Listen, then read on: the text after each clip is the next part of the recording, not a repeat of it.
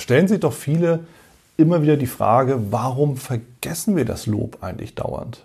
Ja, ich meine, es ist ja nicht so, dass es nicht Stil des Hauses wäre, wie mir mal untergekommen ist tatsächlich, sondern dass es eben tatsächlich darum geht, wir, wir vergessen es einfach.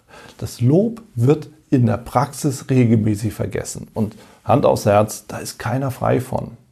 Und ich kriege es ja immer wieder auch bestätigt und beobachte es ja auch natürlich, dass das Lob eines der wichtigsten Instrumente ist, das uns letztlich zur Verfügung steht, um über Motivation zu sprechen, um Motivation eben auch aufrecht zu erhalten, um eben auch die Anerkennung zu, zu bringen und die Leistung halt auch zu würdigen des Mitarbeiters. Und trotzdem vergessen wir es. Woran liegt das?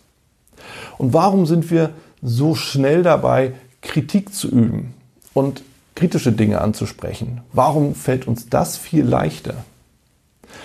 Die Antwort ist naheliegend, weil uns alles, was irgendwie stört, also kritische Punkte, uns sofort auffällt. Und wenn uns das sofort auffällt, was machen wir? Wir sprechen es an. Idealerweise, logischerweise, na klar.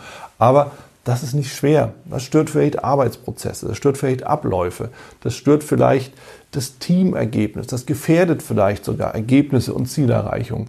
Ja, und das merken wir natürlich. Das merken wir ganz schnell. Wenn irgendwo was nicht in Ordnung ist, merken wir das sehr, sehr schnell. Geht dir mit Sicherheit auch so. Aber wenn alles gut läuft, was merkst du dann? Nichts. Es läuft ja. Nichts nervt, nichts stört. Alle Mitarbeiter sind pünktlich da. Die Projekte sind innerhalb des gleichen oder des geplanten Budgets in der richtigen Zeit, im richtigen Zeitrahmen erfüllt worden. Passt alles. Also, was sollte dir da Negatives auffallen? Wenn es nichts ist, so, und was passiert dann? Dann gehen wir drüber hinweg. Und das ist ja genau das, worüber wir uns immer wieder dann bewusst werden müssen. Wenn nichts stört, wenn nichts nervt, wenn nichts irgendwie schwierig ist, dann ist meine Empfehlung an dich, nimm dir eine Minute am Tag Zeit und schau genau danach. Wo gibt es etwas, was läuft, was gut funktioniert und wo du eben sagst, es ist nicht schwierig, alles funktioniert und dann geh ins Detail, dann schau genau hin, was läuft alles gut.